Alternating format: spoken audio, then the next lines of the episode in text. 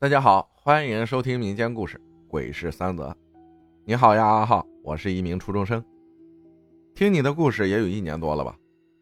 平常写作业啊，闲下来的时候都会听你的故事，我也来分享分享我的故事，有三个，分开说吧。第一个是刚搬进新家的几天，那时候我才六年级吧，当时夜特别黑，因为是冬天嘛，天黑的特别的早。我当时因为生病就没去上学，家里也没人。我看手机快递到了，取快递的地方也没多远，然后就准备下楼取快递。记不得好像是八点半，我很快就取完回来了。上楼的时候还特意看了一下手机，快九点了。我们那个是个老小区，只记得三楼的灯泡换过，所以是白亮白亮的。上了三楼，我就没管，继续往上走。结果走了半天，还在三楼呢。哎，我就奇了怪了，我以为自己糊涂了，我就寻思这咋了？骂骂咧咧的，还往楼下看，一片漆黑，真是那种说不上来的黑，一点都不像平常的那种黑夜，带着一种压抑和死一般的寂静，我就害怕了。毕竟听了不少这种事儿。就边哭边往上跑，不知跑了多久，终于到家了，整个人腿都不是自己的了。看了看手机，老天啊，我在三楼困了一个多小时了。后来听说，就是原来三楼啊有对夫妻吵架了，妻子接受不了，浴缸里割腕自杀了。不过都是谣言。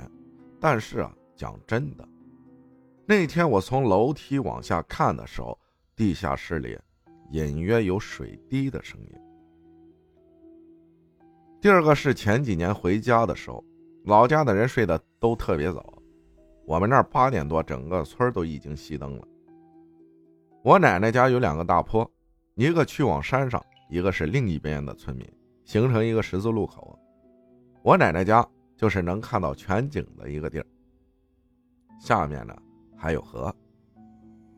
我和我姐还有我姑姑他们一家回了老家，到了奶奶家已经七点多了。我和我姑姑还有我妹妹睡一个房间，我一个人睡一张床，床头有一个小窗户，能看到十字路口的中心。那天的夜，说不上来的，有多么多么让我压抑。但我也没有多管，睡下之后过了几个小时，我莫名其妙的就醒了，很清醒，好像就没睡一样。我看了看表，十二点整，我觉得奇怪，把窗帘拉开一个角，看窗外。路灯照着路口，有个老婆婆在那里来回转，她的头低到我看不见她的脸，指甲长长的。我看了也就几分钟，她突然停下了，猛然一抬头，整个脸血肉模糊。她笑了，牙齿上全是血，尖尖的。然后她以一种不可思议的速度跑了过来，到我的视角里，她的头不动，一直盯着我，腿却一直在动，到了我的门前。疯狂的敲门，我一下子就醒了，还是十二点整，但我不敢看窗外了。我不知道这个梦要告诉我什么，但真的令我毛骨悚然，全身都是汗。整个夜里我没有闭过眼，我也想告诉大家，有时候啊，梦真的能给你一些预知的。第三个是听我妈妈说的。就是在姥姥家的时候，那时我还没出生呢。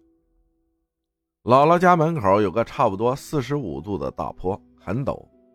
有一对姐妹骑自行车从那里下来，被直勾勾过来的大货车撞死了。姐姐整个人都成了一团肉酱了，妹妹还侥幸活下来了。后来姐妹的家人办丧事，过了几天头七的时候。这个姐姐啊，就跟上了她家的一个姑姑，就上身了，对她妈妈说：“那边太冷了，没有衣服穿，没有钱花呀。”神情和声音一模一样。她妈妈倒是挺冷静的，对她说：“宝贝儿啊，妈妈这就给你捎点过去，在那边好好的，下辈子还做我的女儿吧，去吧去吧。”听说后来没几年，她妈妈又怀孕了。这件事挺玄乎的，大家就当故事听一听就好。我们这儿有个说法，人死之后二十年就可以一轮回一次。感谢玉分享的故事，谢谢大家的收听，我是阿浩，咱们下期再见。